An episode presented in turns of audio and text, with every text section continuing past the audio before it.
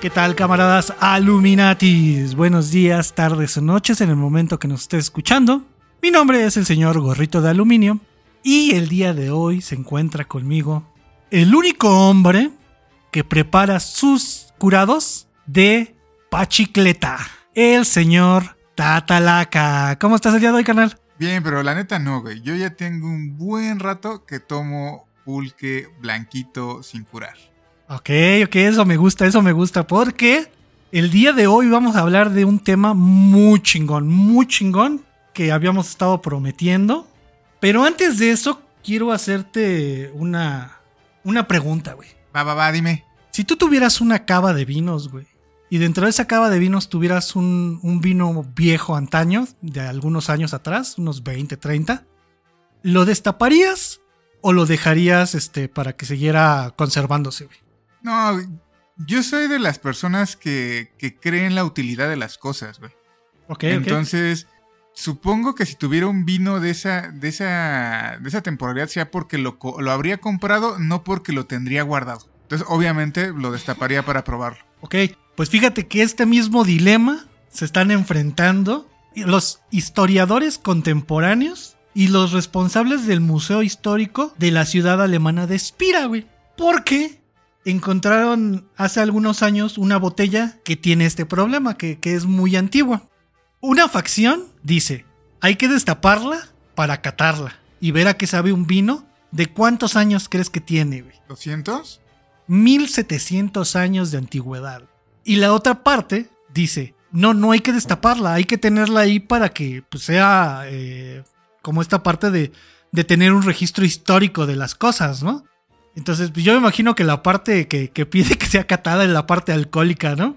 Pero no, o sea, por muy bien conservado que esté un vino, después de tanto tiempo, ¿sigue siendo consumible? Pues No mira, sé, me genera mucha duda. si la parte si la parte alcohólica de estos cabrones les está valiendo madres que tenga 1700 años, yo creo que sí, güey.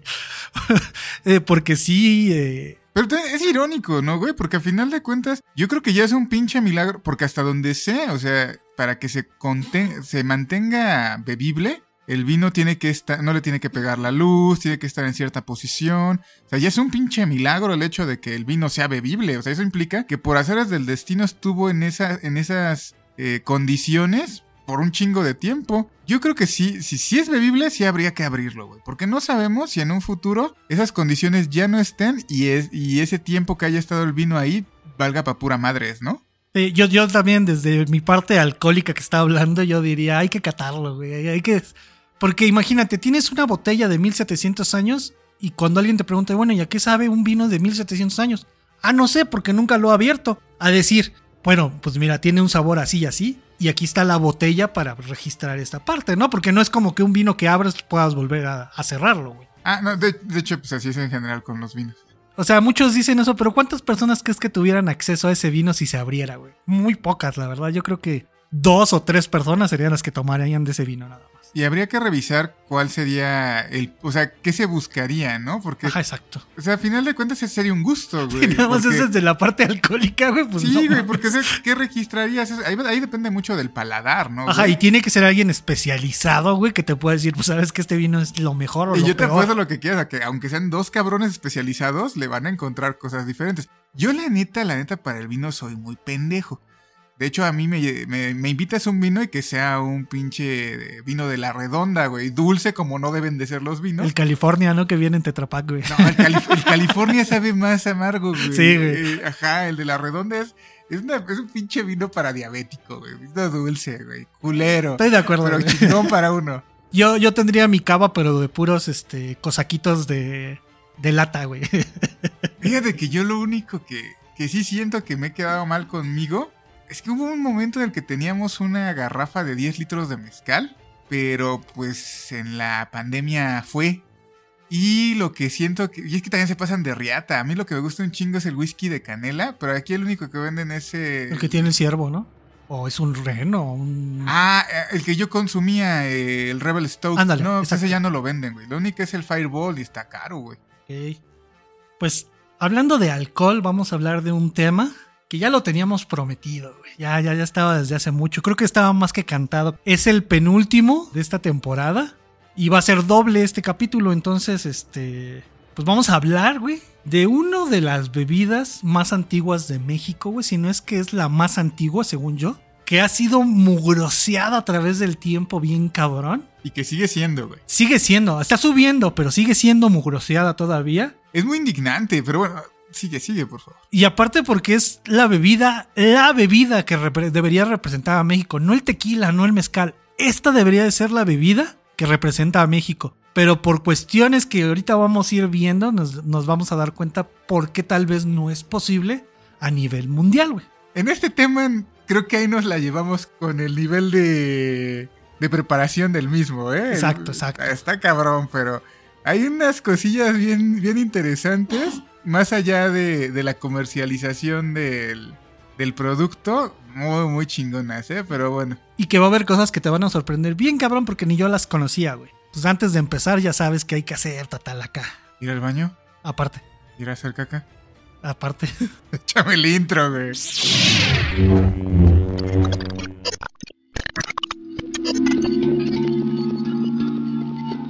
El décimo informe es una regla que se vale del sentido común, la cual especifica que en el momento en el que nueve informes tengan una hipótesis igual, el décimo tiene la obligación de defender la postura contraria e ir en contra de la mayoría, incluso si no está de acuerdo con ella, con la única finalidad de estar preparados ante cualquier eventualidad o alguna situación improbable. La información dada en este reporte es recopilada, expresada e interpretada por los conductores conforme a su visión.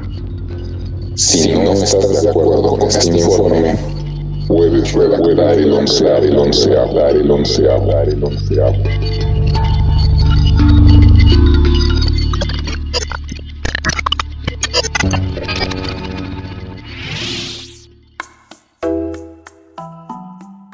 El día de hoy vamos a hablar del pulque. Para poder comenzar a hablar de este delicioso néctar, me veo la necesidad de explicar qué vergas es el pulque, güey. Para todos los camaradas que nos escuchan en otros países, o para algún eh, nacional que no sepa de qué estoy hablando. De lo que nosotros llamamos la bebida de los dioses, güey. Que no sé si sepas otros nombres que recibe el, el nombre el pulque, güey. El pulmón. El pulmón, ajá. El otli, el neutle, el clachicotón, el pulmón, el clapehue, la clamapa, el caldo de oso, la baba de oso, la baba de los dioses y la cara blanca, güey. ¿Habías escuchado alguno de esos? Nada más, eh, uno. Yo el, del, el de la baba de oso sí lo había escuchado y el del pulmón. No, pero habías dicho otro del clan, no sé qué. ¿El clachicotón o el clapehue? El clapé, güey. El clapehue. Pero el clapehue es como más para cualquier bebida alcohólica, ¿no? Pero creo que en un principio se usaba para el pulque. Ok, ok, ok. Y ya de ahí, pues a final de cuentas, el pulque es una bebida fermentada. Y en ese mismo sentido, pues se generaliza, ¿no? Es como decir el pisto. O sea, el pisto es todo, ¿no, güey? Ajá, sí, sí, sí. Ron, whisky, coñac, lo que quieras, pisto es pisto. Y supongo que pasó lo mismo con el güey. El clapehue. Ajá, exacto. Sí, yo que también pienso lo mismo. Porque sí, el clapehue lo he escuchado como cualquier bebida que pegue muy fuerte, que esté muy fuerte, se le dice clapehue. Ajá. Bueno, el pulque es una bebida producida a partir de la fermentación de las azúcares del aguamiel, un líquido dulce que nace del centro o el corazón del maguey. El, el corazón del maguey se le llama cajete o mesontete, porque lo vamos a estar nombrando bastante, entonces para que más o menos ubiquen qué es. Y que no es cualquier maguey. Porque hay una gran diferencia entre el maguey tequilero, el, ajá, ma- el- ahorita- el agave. Ahorita vamos a llegar a eso porque sí, lo tengo todo eso. Y el agave pulquero. Es muy, muy diferente. Ya huevo. El maguey pertenece a la familia de los agaves, de la cual se han clasificado cerca de 400 variedades en México. El maguey es una planta, para los que no la conozcan, en forma de piña en la base. Y de ahí le salen unas hojas muy largas que pueden llegar hasta... Los más grandes que creo que pueden llegar a medir a más de 12 metros. Sí es considerado una cactácea, ¿no? Ajá, está enorme el, el, el, ma- el maguey. güey. Algunos van desde colores verde claro, algunos púrpura y algunos en tonos azules. Hay de diferentes colores. En México existen 136 especies nativas nada más, pero no todas son usadas para el pulque, como decías hace rato, güey. Existen agaves para hacer tequila y para hacer mezcal. Solo que el proceso para hacer estos, estos, este, estas bebidas es diferente a la que lleva el pulque. Tremendamente, porque en- en- tanto en el mezcal como en el tequila lo que se usa es la piña. Y aparte, la diferencia es que es un destilado, el mezcal y el tequila, y el pulque no, güey. El pulque es un fermentado. Exacto.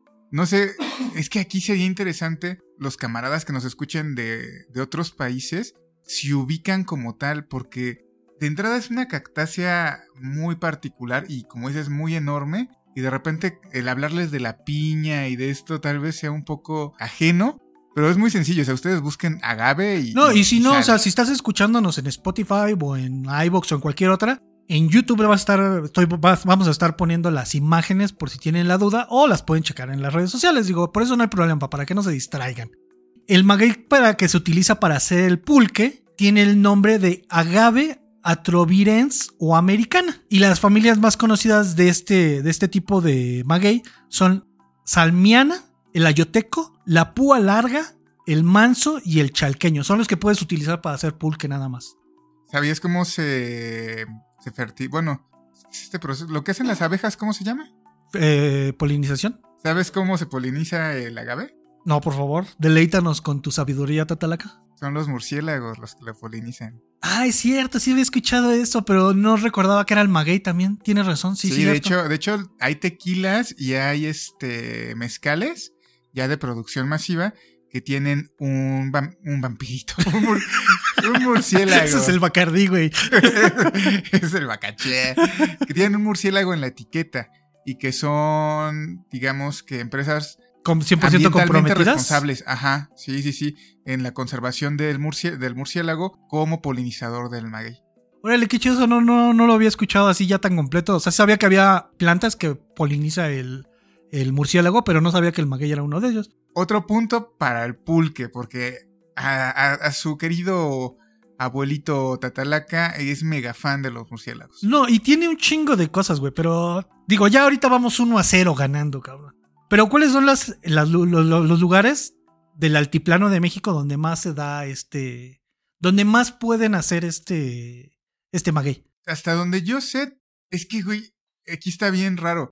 Yo he ido a Guerrero y en Guerrero me, me- me Ajá. iban a regalar un agave de, de pulque, porque allá, Sí. aunque se dé, no es tan, no es tan trabajable. Exacto, pero por ejemplo, los lugares así, el de ley, de ley donde tú puedes encontrar y que históricamente han sido, es Hidalgo, ¿La escala? Ajá, Puebla, Estado de México, no todo Estado de México, solo algunas partes, y parte de la Ciudad de México, solo en dos alcaldías, según yo, es donde se puede hacer, pero ahorita más El Estado adelante. de México, según yo, es en el Valle de Toluca. Sí, cercano a más hacia el norte.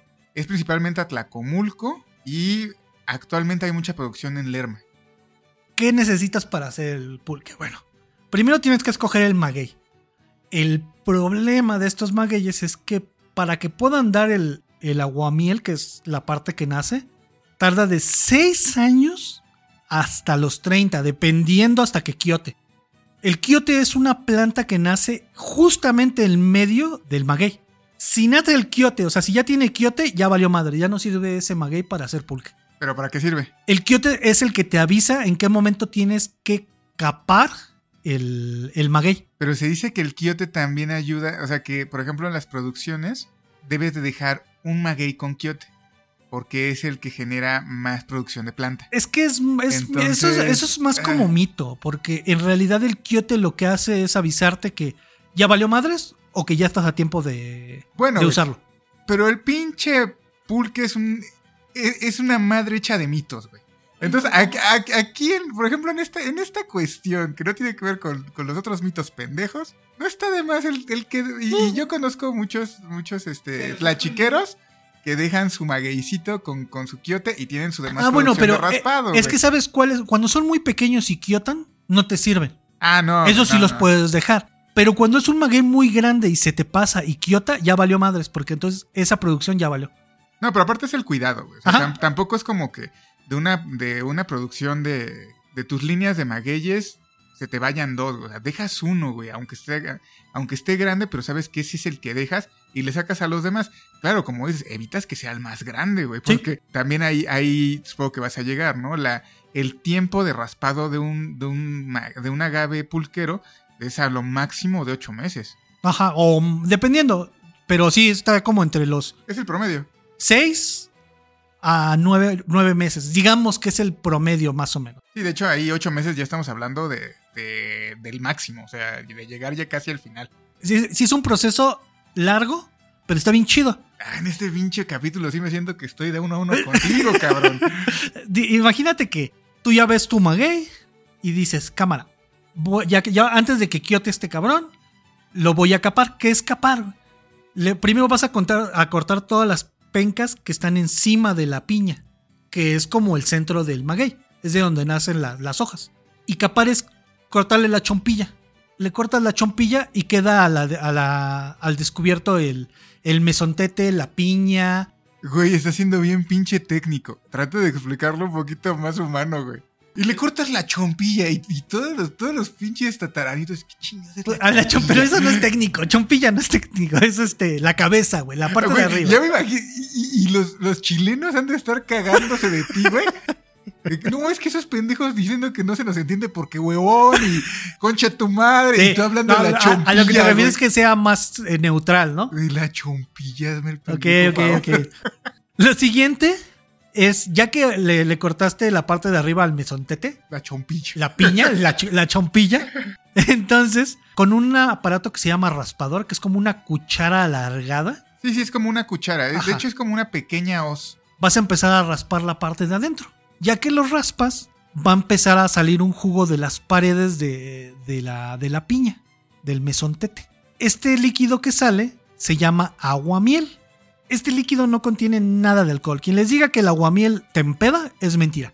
El aguamiel es dulce nada más. No Y- hace nada más que... De hecho, por ejemplo, muchas veces en los tours, el aguamiel es la que le ofrecen a los niños. no Sabe bien chido el, el aguamiel, güey. Sabe muy, muy rica. El raspado se tiene que hacer. Hay unos que dicen que dos veces al día y hay unos que dicen que todo tres. Uno en la mañana y uno en la tarde. Y en las dos, en las dos pues, este, raspadas vas a sacar aguamiel. Yo la mayoría de los tlachiqueros que he conocido coinciden en que son dos. Ajá, en la mañana y en la tarde. Ajá, así es. Y sacas aguamiel en las dos raspadas. Así es. Creo que aquí esto es bien importante, o, o- por lo menos para mí se me hace muy bonito. Ujú. No sé si tú, si tú sí te sepas el nombre, yo nunca me lo he aprendido. Este instrumento que usan. Ahorita vamos a eso. ¿Cómo? Ahorita vamos a eso. Ah, ok. Y ya, o sea, este, este capítulo, neta, si lo están escuchando en Spotify, yo diría que se vayan a YouTube, porque ahí van a estar viendo fotografía tras fotografía de las cosas que se van utilizando. Porque es todo una arte, güey. O sea, quien diga que, ras- que, que sacar aguamiel de un maguey es cualquier cosa para cualquier pelele, no mamen. De hecho, hace poco, ahí eh, en el. Yo ya lo he dicho, ¿no? Yo vivo en un pueblo. El, el lugar donde yo frecuentemente consumo pulque. una- alguna vez platicando con el dueño, le decíamos que si nos invita, porque somos ya súper clientes. Y al principio, como, como- como se, nos, se nos quedó viendo así como que sí o no. Y después nos dijo, ay, no, pero ustedes sí le saben un chingo. Y aparte, ya son clientes y, y son como de la familia. Sí, ustedes sí. Y ya le preguntábamos y no solo es un arte, es un ritual, cabrón. Y dentro de, la mit- de los mitos, los clachiqueros, que ahorita les puedo explicar lo que es, tienen toda esta parte del mito de lo que se tiene que hacer para poder extraer el aguamiel, quede bien, el pulque esté chingón y todo, ¿no? Y hay mitos generales, Ajá. son los que todos aplican, y mitos particulares del tlachiquero. ¿eh? Sí, sí, sí. Cada clachiquero y tiene su, su propia manera de, de extraer. güey. Y es como todo, o sea, cualquier persona que se dedique a hacer alguna cosa tiene una forma de hacerlo diferente a la de los Y demás. sus rituales propios. Ajá, a lo claro. mejor va a ser eh, sobre una línea principal, pero va a cambiar en muchísimas cosas aparte de, que no influyen en, en la extracción, ¿no? El clachiquero es la persona encargada desde capar el, el, este, la chompilla del- de la piña hasta extraer el aguamiel y rasparlo. Rasparlo es parte de su trabajo. Que yo creo que lo que más, eso y lo que les voy a contar a continuación es lo que más define un clachiquero. Después toman un instrumento. Aquí en México nosotros les llamamos calabazas, calabaza dura creo que se le llama, o guaje. Es más conocido como un guaje. Sí, es el guaje. Ajá, en otras partes de Latinoamérica creo que se le llama calabaza o calabaza dura. No estoy muy seguro de eso. Adentro no tiene nada la calabaza. Tienes que limpiarlo nada más porque trae como... No sé qué es lo que tiene adentro. Es una especie de...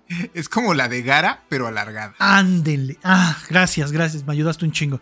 Es alargada y de la una orilla tiene un agujero y del- en la parte superior tiene otro. Hay unos que en la parte de abajo le meten como una especie de cuerno de, de toro o algo así para que sea más fácil la extracción.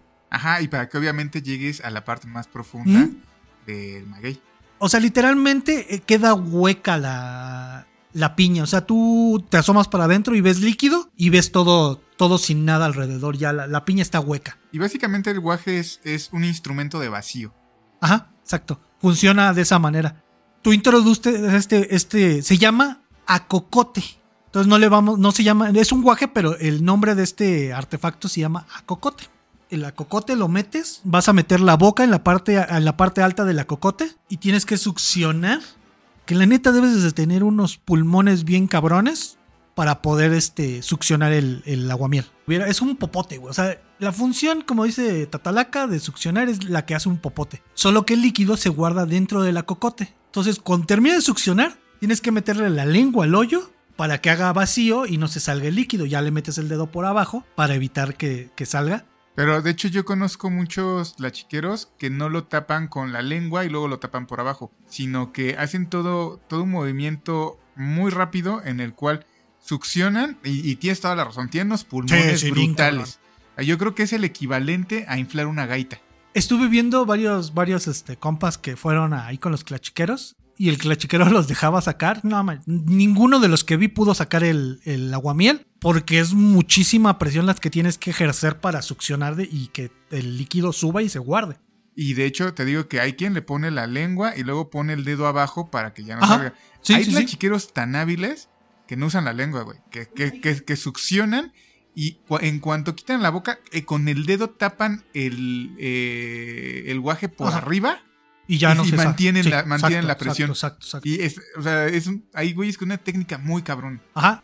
Entonces, ya cuando tienes este proceso, allá actualmente se echan en botes de, de plástico. Pero antes se echaban en unas que se llamaban castañas, que eran botes de madera. Y ahí es donde metes el, el acocote para llenarlas. Y pues ahí es donde se transporta el, el aguamiel. Entonces, ya cuando terminas de, de sacar todo el aguamiel que está en ese momento en, el, en, la, en la piña, es cuando vuelves a raspar, güey raspas para que la piña llore y en el siguiente momento que llegas, o sea, si llegas en la tarde, hay aguamiel. Si es en la mañana, haya aguamiel cuando tú llegas. El proceso de raspado es destapar los poros de la piña por dentro y estas empiecen a sudar el aguamiel. Ese es el proceso del raspado nada más.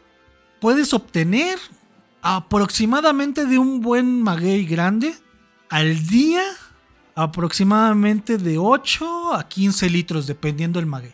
Varía mucho por los tamaños de los magueyes. Entonces, pero más o menos es lo que está sacando. Entre 8 y 10 litros al día. Y bien raspado, porque tiene una. O sea, les digo que es un arte, güey. No, no es rasparlo a lo pendejo. o sea, Y sí. 10 litros al día es una producción muy, Muy baja. profesional. Eh, no, y aparte es de un solo maguey. Entonces, la vida de esta planta puede llegar a ser de 3 a 6 meses o hasta 9, dijimos, ¿verdad? Sí, te digo que yo había escuchado que el máximo eran 8. Nunca había escuchado que de 9. Que así, trabajándolo muy bien y cuidándolo muy bien. Y más los ritos que le hacen, Sí. 8. Y eso es mucho. Y ya después de eso se muere el maguey. O sea, el maguey ya no le sirve para nada, se muere. Se Se, seca. seca. exacto. Entonces, ya cuando terminas de raspar el primer el día, el- lo tapas. ¿Por qué lo tapas? Porque si no llegan los animales como insectos, tlacuaches, conejos y ratas de campo, que de aquí vienen muchos de los mitos de cómo se descubrió el pulque, pero bueno, ahorita vamos a, a llegar a eso. El lacuache tlachiquero. Porque se toma, se- como es un líquido eh, dulce, pues se lo toman, o sea, y, y se comen la parte de adentro. Después, ya, ya que tienes llenas tus castañas, antes se utilizaban mulas y recuas para transportarlas hasta el tinacal, que el tinacal es el siguiente proceso para poder hacer el pulque. El tinacal es un cuarto cerrado donde hay muchas tinas. Antes no había tinas, sino eran como pedazos de cuero estirados que hacían la forma de un este pues de una o sea, ahora sí que de una tina no pero era antes eran con, con pellejos de animales y ya más recientemente se utilizan tinas o, o botes muy grandes donde viertes el aguamiel Lo del cuero, güey, eso es viejísimo, Sí. güey. Ya ni me acordaba. sí sí sí y de hecho a- a- hay pocas pulquerías que manejan ese cuero como tradición No tanto como funcionalidad, sino por tradición. Sí, no, funcional no es, güey. O sea, la Sí, producción... sí es funcional, güey, pero si estás hablando que a esa madre nada más le caben 5 litros y a una tina les puedes aventar 25 o 30 litros, pues O sea, sí. no es, no es funcional cuando, cuando lo vendes, güey, obviamente. Ah, cuando es como consumo no propio, tal vez sí. te pueda funcionar, ¿no? Ah, no sé, güey. No sé. O si eres purista, güey, digámoslo de esa manera. ¿no? Eh, si eres para- purista. Mamalones hay para todo. Sí, sí, sí. Entonces, para hacer el pulque, viertes el aguamiel en estas tinas y lo dejas fermentar. Y ahora, ahí les va que una de las cosas que no sabía yo, güey. Debes de dejar fermentar este, este aguamiel durante 30 hasta novie- 90 días aproximadamente. De, esto depende de quién lo prepara. El, el que lo prepara decide cuánto tiempo se va a dejar. Este pulque no, se va, no va a ser para consumo, güey. Este pulque se le llama pulque madre o pulque semilla. ¿Por qué, güey? Porque este es el pulque te- que te va a ayudar a fermentar los demás, este, los demás pulques que vas a hacer, güey. Traes la siguiente cantidad de aguamiel, la viertes, se fermenta, pero para ayudar al fermentado vas, a echar una parte del, del pulque semilla, que es lo que va a llegar a ayudar a acelerar el proceso de fermentación y se cree el pulque, güey. Eso es lo que hace el pulque madre. ¿Han escuchado eso del pul la, la masa madre? Ajá, ajá. Ah, este es lo mismo, güey. El pulque madre, la, la pulque, el pulque semilla es esto, güey. Yo he escuchado eso con las carnitas de, de Quiroga, Ajá, que tienen que ser con manteca madre. sí. Ajá. E- Eso es, ese es el mismo principio para el pulque de semilla o pulque madre. Este proceso de echar el pulque semilla en el pulque que se está fermentando se le llama tendido. Este tendido, cada vez que lo vas a cambiar, se le llama despunte, güey. ¿Ok? Entonces, tendido y despunte, güey. Le vas a quitar la mitad para hacer el, la contrapunta, güey. Y a este le quitas la mitad para sacar la corrida. Este tendido, la corrida es la que sale al consumidor porque es la que contiene menos porcentaje alcohólico. Entonces, si habláramos de cuántos pulques existen, tendríamos que decir que existen cinco pulques, güey. Ajá. Que es la semilla, la que no se toma, que es la que utilizas para fermentar las demás. Ajá. La punta, que es la que le echas la primera vez, le echas la semilla. Ajá. Después a la punta le vas a quitar la mitad para echárselo a otro aguamiel que se esté eh, fermentando. Ajá. Y es la contrapunta. Ah, qué bueno que haces esa anotación, porque mientras vas diciendo que a qué le echas, a Ajá. lo mejor la gente se preguntará, pero entonces ya tienes que tener un pulque previo y ese pulque le echas. No, es, es con aguamiel. Ajá, es con aguamiel. Y después ya cuando se fermenta, ajá, lo es. Haces tu fermentación de nueve días. Sí, exacto. Esa fermentación te da la, No, 90 días semilla. la semilla. Ajá. Después, la semilla, esa es la que vas a utilizar para fermentar en aguamiel. Ah, no, haz de cuenta que pones el aguamiel a fermentar y ya cuando se está empezando a fermentar es cuando echas la semilla para que acelere el proceso de Ajá, fermentación. Exacto. A esa, a la punta, que es la que sigue después de la semilla, le vas a quitar la mitad y se lo vas a echar a otra, a otro de aguamiel que se esté fermentando. Y con eso vas a hacer la contrapunta.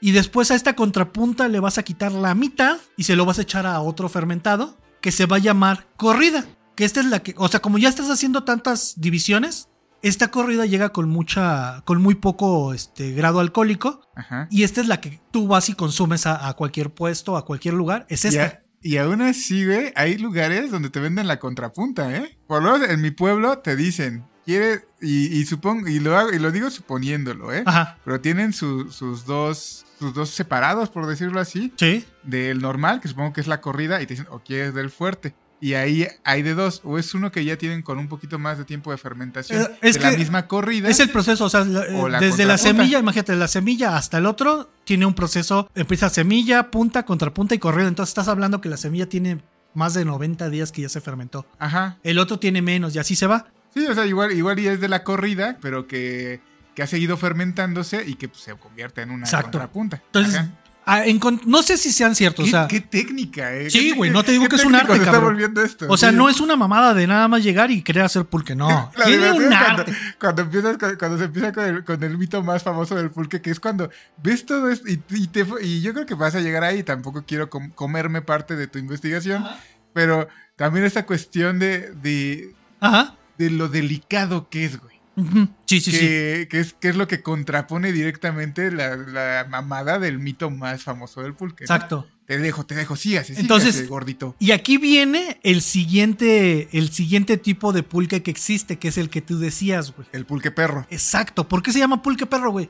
O pulque, ¿Es pulque perro o pulque de mazontete? Es, ese pulque se deja fermentar en la piña. Ese es el pulque perro, que no tiene ninguna de las, ni la semilla, ni la punta, ni la contrapunta, ni la Pero te hace correa. andar en cuatro patas. Exacto. Por eso se le llama pulque perro, porque te deja en cuatro patas, güey. Pero ese pulque tiene un nivel de fermentación muy alto. Sí, es, Muy, el, muy es el alto. que es como un, un poco igual que la semilla. Según yo, la investigación que hice, Es semilla. O sea, No, para, ajá, para no. lo que tú acabas de describir, es, es semilla. no, porque la semilla ya está como está fermentada, ya está, ya no se puede tomar, güey. Es la ¿Tú lo diferencia. has probado, güey? ¿Tú has probado, probado el pulque perro no, güey. Yo sí, güey.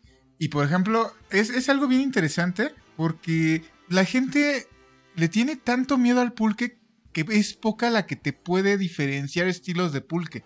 O esta, esta parte de los pulques de la semilla, la punta, la contrapunta, pues no creo que haya. no, ahorita que tú decías lo del vino, eh, mi pareja es súper fan del vino y, y de hecho está revisado tomar cursos y cosas así. Le digo, pues es que la neta, yo no, le, yo no logro agarrar estas cuestiones que es que tiene tonos naturales y a madera y a fruta. No, yo no lo registro.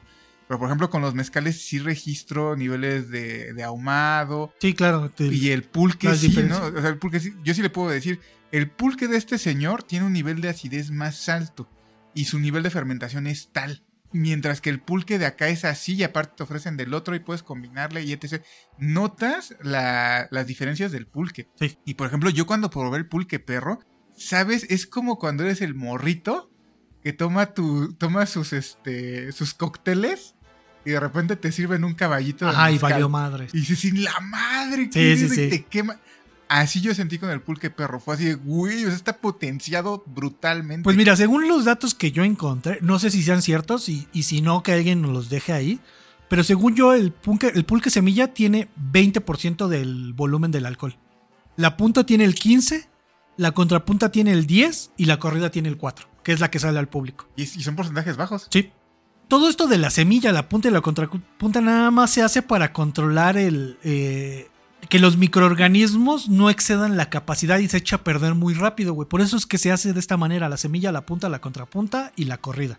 Entonces, ante tantos constantes eh, procesos de fermentación, se le dice que la bebida está viva. No sé si lo habías escuchado. Sí, es que de hecho, aquí viene lo interesante. Yo hace ya muchos años tomé un, un tour pulquero. Ajá, y Yo en- creo que siempre lo recomiendo. el ¿no? de, Eh, vamos el a de recomendarlo porque la neta se lo merecen. esas Sí, no, personas. y es un- el trabajo que hacen es muy Sí. chido. Este, Pulquipedia, sí búsquenlo en Facebook, Pulquipedia, y organizan varios tours. Yo fui a una, a una hacienda en Tlaxcala, y en ese entonces había una doctora haciendo estudios de doctorado con respecto al pulque, y nos contaba que el fermentador del pulque, si mal no recuerdo, era un bacilo. Mira, la neta, en ese tipo de cosas no me quise meter porque estoy muy pendejo y había cosas que no las entendía. Y hubiéramos tenido que tener a alguien aquí un. Uh, ¿Cómo hubiera encantado invitar a la... Pero pues también ¿Qué es un químico o qué es? La- la- era bióloga. Esa, ese- esa vez fue muy interesante porque iba un, un amigo mío, Pablo, un saludote, este, que él es químico en alimentos. Que él, él- él mismo les preguntó, ¿por qué creen que no se podría usar como fermentador el excremento de la vaca? La, doc- la doctora le dijo, lo que pasa es que el bacilo es muy débil. Entonces, realmente, someter al bacilo a, a un contaminante de ese tamaño lo mata y ya no, ya no fermenta. Sí. Y, y de eso tiene mucho que ver con, con todas estas estos cuidados que se le tiene al pulque. Sí. Hay tlachiqueros que se bañan antes de, de entrar al tinajal. O, o inclusive quien te dice, ¿qué desodorante te pusiste? Sí. Porque si es muy fuerte. O la loción pH, que usas. Ajá, me lo puede madrear. Lo corta. Tiene nombres. Pero sí, lo sí, sí. apesta, lo corta. También, por ejemplo, ahí hay una, una visión muy, este, muy tradicional y también un poquillo machista con que, por ejemplo, la planta es mujer. Ah, Y al ok. ser la planta mujer la tiene que trabajar un hombre. Es que, es que, es que hay un buen de cosas, Sí. Y si son dos, dos capítulos, te la vas a seguir tendido. Veámoslo como preámbulo, pero sigamos. Sí. Entonces, Ah, perdón, perdón. Lo, de, lo del vacilo, yo lo entendí porque pues, iba con un químico en Sí, claro, alimentos, claro. estaba la doctora. Y me explicaban que creo que son, que son vacilos y bastones. Los dos tipos de, Mm, de microorganismos creo- creo que, que sí. generan fermentación. Y que en este caso era un vacilo y era un vacilo que era muy noble, pero muy débil. La Entonces, neta es que vámonos. en esa parte no me voy a meter tan cabrón. Ah, y aparte, nos estamos ganando la posibilidad de que llegue cualquiera que sí le sepa y nos tache de pendejo. No, sí, exactamente. Por eso no lo voy a hacer. Y, y, si quieren, o sea, si se sienten chingones para esta parte, les voy a dejar varios, eh, varios eh, artículos que encontré que hablan sobre todo lo bueno, cómo, cómo es la- el proceso de fermentación, pero ya a nivel químico, no sé. metabólico. Metabólico. Pero bueno, creo que, creo que con eso fue lo mínimo básico que se puede entender sin llegar a ser tan pendejo. Exacto, exacto. Digamos, digamos. Entonces, el, pulque tiene bacterias, que es lo que van haciendo que, se fermente la. En básicamente, ¿no? O sea, porque es como lo dices, bacilos, la chingada, ¿no? Pero básicamente, estas bacterias tienen muchas propiedades beneficiosas para nuestro organismo. Por ejemplo, tiene probióticos, prebióticos y lactobacilos. El Yakult tiene lactobacilos. Ajá, ¿Estás sí, de acuerdo sí. ahí con eso, no? De hecho, pues, es que por eso te decía que según yo es un... es- Que son microorganismos vivos que mantienen saludable la, la microbioma intestinal, güey. la flora. Ajá. De hecho, pues también los búlgaros. Es de la misma familia. Exacto, sí, sí, sí. Entonces, mejora el funcionamiento gastro- gastrointestinal. Tiene relación con tratamientos gas- gastrointestinales. Mejora el sistema inmunológico y lo estimula. Y estimula la tolerancia a la, a la lactosa. Disminuye los niveles de colesterol. Incrementa la, utilización de nutrientes. Protege la flora intestinal, ya que puede evitar el desarrollo de bacterias dañinas, dañinas en el intestino.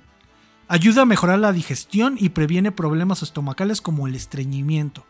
Es una buena, una buena fuente de proteínas de vitamina E, C, complejo B, B1, B5, B2, que ayuda al metabolismo. Y de hecho se supone que, que mientras más fresco lo tomas, o sea, más salido del tinajal, o sea, de todo este proceso que nos acabas de contar, tiene más bacilos. Mientras más lo más se transporta, el bacilo va, va cediendo. Entonces, por esto que dices así de- del metabolismo y eso, ahí yo les dejo de tarea. Vayan un día a tomar un pulque a un tinajal, no se alejen mucho de él y estén atentos porque genera un efecto muy diferente al que hacen tomándolo en, un- en una pulquería Sí. donde ya, ya se paseó un poco el pulque. Ya lleva tiempo. Pero yo, yo, yo llegué pensando, nah, eso, es- eso no es cierto y tremenda arrepentida que me di. ¿eh? Ajá. Entonces tiene minerales como fósforo, hierro, calcio y magnesio. Tiene aminoácidos. Contiene gran cantidad de carbohidratos. Esto es todo lo que tiene el pulque. Entonces es una, una bebida diurética. O sea, el hecho de tener alcohol la vuelve diurética. Es una gran fuente de melatonina. En combinación con su bajo contenido de alcohol, ayuda a relajarte y puede llegar a ayudarte con el insomnio. Eh, yo conozco a alguien muy querido por mí que la ayudó con el insomnio. Sí. Se quedó, se quedó dormida en el patio. Una gran cantidad de ácido fólico ayuda a la lactancia y el desarrollo infantil, aunque por el alcohol no es posible dárselo a los niños, ¿no? Pero Pero se les da agua miel, papi. Ah, pero aquí hay algo también bien. Pero es que no tiene lo mismo, no es tiene- que te vas para. Yo creo que lo vas a mencionar. ¿Vas a mencionar el de la lactancia? ¿El mito de la lactancia? Sí. Ah, ok, sí. Ya después lo dices. Pero si lo vemos así, sí lo toman los niños. Ya después les especificarás cómo. Como complemento alimenticio, beberlo tres veces al día te aporta de 2.2 a 12.4 calorías, de ce- 0.6 a 3.2 proteínas requeridas en la dieta diaria. Obviamente no te vas a beber tres jarras, ¿no? Sino un cuartito estamos hablando y de pulque de ajo, no curados. Pulque blanco es lo que tiene todo esto que estamos hablando. ¿Es el pulque de ajo porque es de jodido? Sí, porque es el blanco, es el más barato. Pero, ay, es que e, es, es todo un recorrido. Yo insisto que es, es justamente ese proceso en el que, como cuando eres squinkle y tomas tus cócteles y de repente ya te hallas con, con el hocico más preparado para el alcohol directo. Es muy los, los curados son muy bonitos y yo creo que tú coincidirás conmigo con, en eso cuando fuimos a la feria del pulque. Probamos curados deliciosos. Ahorita vamos a llegar a lo de los curados para por los que no están entendiendo de qué estamos hablando. eh, más adelante les explico lo que es un curado. Pero el pulque, el pulque puro, ya cuando logras entenderle es otro pedo. Todo lo que estamos hablando de los beneficios y todo eso es el pulque blanco, que es el que se fermenta. Sí, sí, es que tenemos que entender el pulque sí como una bebida de los dioses, sí como una bebida viva, pero es una bebida alcohólica. Y como Ajá. toda bebida alcohólica, Por eso es que no se puede promover como probiótico. güey. ajá, la posibilidad de preparación es, es múltiple. Lo que ahorita conocemos como curados, pues es básicamente el pulque con un añadido. Ese añadido por lo general lo endulza. Pero actualmente ya hay coctelería con pulque. O sea, ya se hacen tragos mucho más elaborados que no tienen que ver con curarlo, con, con añadirle un sabor extra, sino con generar un cóctel como tal. Es que e- es un tema que es tan fácil irse por las ramas. Sí, que nos podríamos. Es más, de este- del pulque nos podríamos haber aventado cuatro capítulos sin pedos. Sí, no, no, no. Y también por eso estoy tratando como que no meterme mucho porque has de haber preparado el guion de manera muy, muy complicada para no tener que, para no perderte tanto. Sí, güey. Entonces, síguete, güey, síguete porque si no nos, nos vamos por otro lado. ¿Quieren estar bien diarios? Tómense su pulque de ajo, un cuartito en la mañana, un cuartito en la tarde, un cuartito en la noche. Y este, y van a estarse chingando un yaculcito prehispánico, pero con tantito alcohol. Aunque nuestro imaginario nacional relaciona y remonta al pulque con la cultura mexica, el consumo era casi en todo el Valle de, México. Todos los pueblos nahuas tomaban pulque. El origen del otli, que es el nombre prehispánico del pulque, güey. Ocli. Es desconocido, pero existen varios registros que podrían hablarnos de su, de su antigüedad y su uso. No sé si se acuerdan del Tonamalatl. Ya hablamos de, de ese ¿El códice? Ajá. claro que nos acordamos. En él se habla sobre el pulque, güey. Güey, recuérdame el nombre de mi ídolo que se me fue, güey. ¿Castañeda? De Castañeda. Yo, yo, yo quiero tener acceso al códice y le voy a, le, le voy a charolear con mi INE, ¿cómo la? Acu- Ese lo pueden escuchar, es el capítulo de... Ah, la extracción. La extracción. La extracción, exactamente. También en el código Desdre del siglo XI y siglo XII, el códice Laúd, el códice Borgia, el códice Florentino de 1558, el códice Borbónico y en el Vindobonensis. Todo del siglo XVI y existen murales como los bebedores de Cholula, que es del siglo 200 después de Cristo, los frisos en el Tajín de Veracruz entre el 800 y el 1500 después de Cristo, pero los registros más antiguos se remontan es a finales del preclásico. Estamos hablando de 1500 años antes de Cristo al 300 después de Cristo. O sea, la época de los olmecas, zapotecas. Y estamos hablando que los olmecas estuvieron en el 1200 antes de Cristo. ¿Y dónde crees que los encontraron? ¿Dónde? En Xochipala, en Guerrero, güey. Se encontraron instrumentos pre- prehispánicos de uso médico con rastros de pulque. Y entre el 500 y el 100 antes de Cristo se encontraron en el Valle del Mezquital, lo que hoy es Hidalgo, güey. Y qué raro, ¿no? Porque, eh, no sé, o sea... No, no es zona, ajá, Guerrero no es zona árida No. donde pudieran estar los No, magueyes. y, no, y aparte, te digo que cuando me iban a regalar eh, el agave pulquero, me dijeron, es que eso aquí no nos sirve, porque a final de cuentas, nosotros no tenemos el clima para que No. se quede, ¿no? O se sea, necesita un clima semiárido. Sí, no, y con tanto calor se fermenta de volada y no es viable. Sí, no. En- aquí en, en el mezquital encontraron cántaros y ollas que se piensan donde se transportaba el aguamiel y se fermentaba el pulque. Tal vez de manera indirecta, o sea, no es como que tuvieran el proceso de hacer el pulque, sino que ellos sacaban el aguamiel, se les fermentaba y ya, pues órale, o sea, era indirecto, no sabían cómo lo hacían. Pero hay un registro que ya se utilizaba el pulque desde esa época, güey. No manches, es, es antiguísimo. Sí, sí, sí, por eso te digo, estamos hablando desde antes de Cristo, 1500 años antes de Cristo, güey. Otra muestra un poco más intangible pero importante nos las dan los mitos alrededor del Otli, los cuales nos narran historias de su origen, como el mito del tolteca del aguamiel, ¿te lo sabes? El mito tolteca del aguamiel, Ajá. no. Los voy a tratar de decir rápido porque quiero hacer unos, unos pequeños para explicarles toda la, la- la mitología, porque está bien chida la mitología, güey. El mito del, del aguamiel tolteca dice que Xochitl es el nombre de la, de la princesa, bueno, de la, de la chica que se da cuenta que los conejos salen pedos del mesontete, güey. Ah, ok, ya sé para dónde vas. Y que pues, se dan cuenta que el aguamiel está fermentado dentro del mesontete, güey. O sea, los mismos conejos raspaban el mesontete y hacían que se Güey, si te imaginas el conejito. Que se fermentara. Que, que yo, yo soy de la idea de que no era un conejo, güey. Yo estoy más, yo le voy más a un clacuacha. Es que, ¿qué crees, güey? Ah, justamente ahorita le acabo de pedir a mi novia esposa. Ella tiene una sala de lectura. Y entre esta, en la sala de lectura, en el compendio de libros que les dieron, les mandaron una, este, Promocionala, promocionala. un libro que se llama El Tlacuache Aguamielero, Exacto. de Víctor José Palacios. Ahí nomás, el libro viene en inglés, en español Sí, no, y en agua. para que vean, o sea, no, Ay, no, no, no. más. Y déjame ver.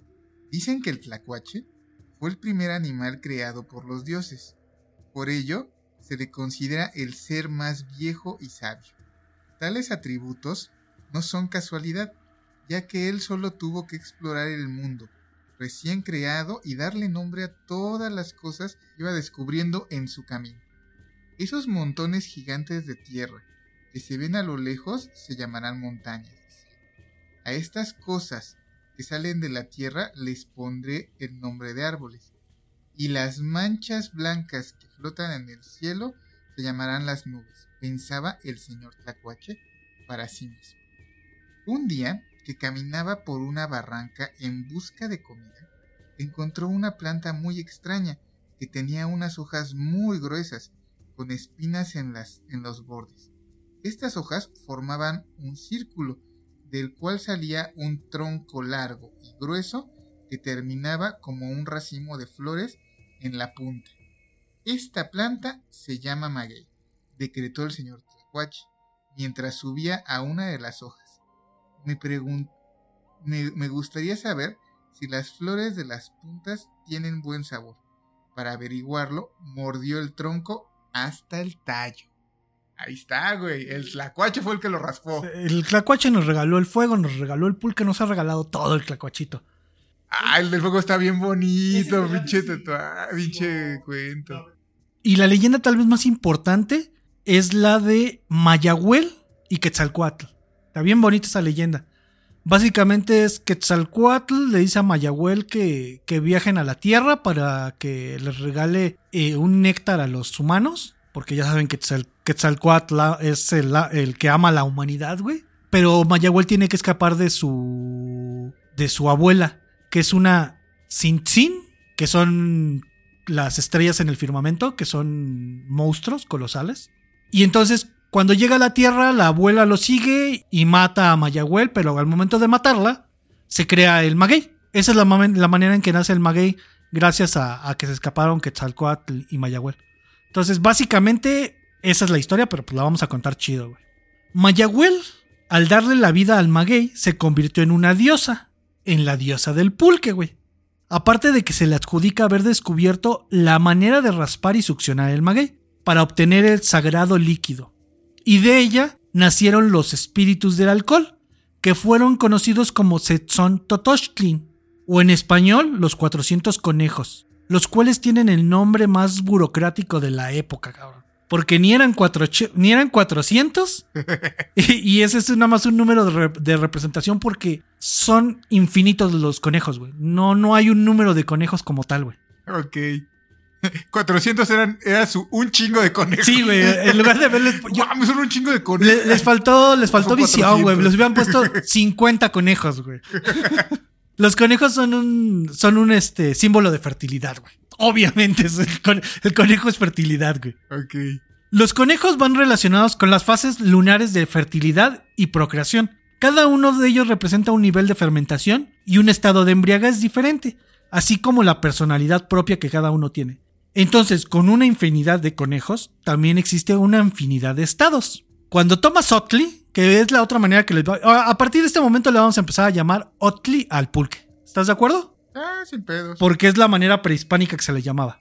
Cuando tomas Otli, te ves inducido a comportarte como el conejo que te poseyó, güey. Está bien chido eso, güey. Por ejemplo, estaba el conejo melancólico. O sea, cuando tú tomas, te puede poseer el conejo melancólico. El conejo triste, el conejo cantador, el que llora mucho, el peleonero, el gritón, el gruñón, el somnoliento, el almoro, el, el amoroso. ¿El El almorol, güey. El conejo almorol. ¿Ese qué hace, güey? Eh, que brilla, brilla. Te protege tus plásticos, güey. bien pendejo. El conejo terco, el malacopa, el si ya sabes cómo soy, ¿para qué me invitas, cabrón? El que marca a las 3 de la mañana, el yo le llevo serenata, el yo manejo, el conejo que te imaginas es el que te posee, güey. Entonces, cuando andes pedo, puedes decir, es que me, me, me, poseyó el conejo. Y por eso de los 400 conejos. Sí, por eso te marqué a las 3 de la mañana, ¿no? eso, me da una idea para un tatuaje bien Casi todos los nombres tienen conejo. Eh, pendejo. Una serie de tatuajes así de los conejos, de todos los conejos. Qué pinches signos zodiacales ni qué nada. ¿Tú qué conejo eres? ¿Tú en la peda qué conejo eres? Ajá, ¿cuál, cuál de todos eres tú? Tu güey? horóscopo de la peda de hoy dice que te poseerá el conejo. ¿De ¿Cuál conejo te va a posposeer, güey? ¿Cuál conejo de- el conejo de meme encima. Sí, yo, yo sí conozco varios que los, los, los posee el conejo del Malacopa, cabrón. Sí, el conejo de me metieron el, agua- el agua en mano tibia. el conejo de la última y nos vamos, güey, no mames. El conejo de yo manejo, dame las llaves. Yo manejo, yo, yo- manejo mejor borracho que, que sobrio. Pinches conejos. El conejo el nombre del conejo, el líder del- de, de los, este, de todos los 400 conejos, es el Ometoshkli, que ya lo habíamos también hablado en el de la extracción, ¿te acuerdas? Sí. El, el nombre de este conejo significa dos conejo, güey.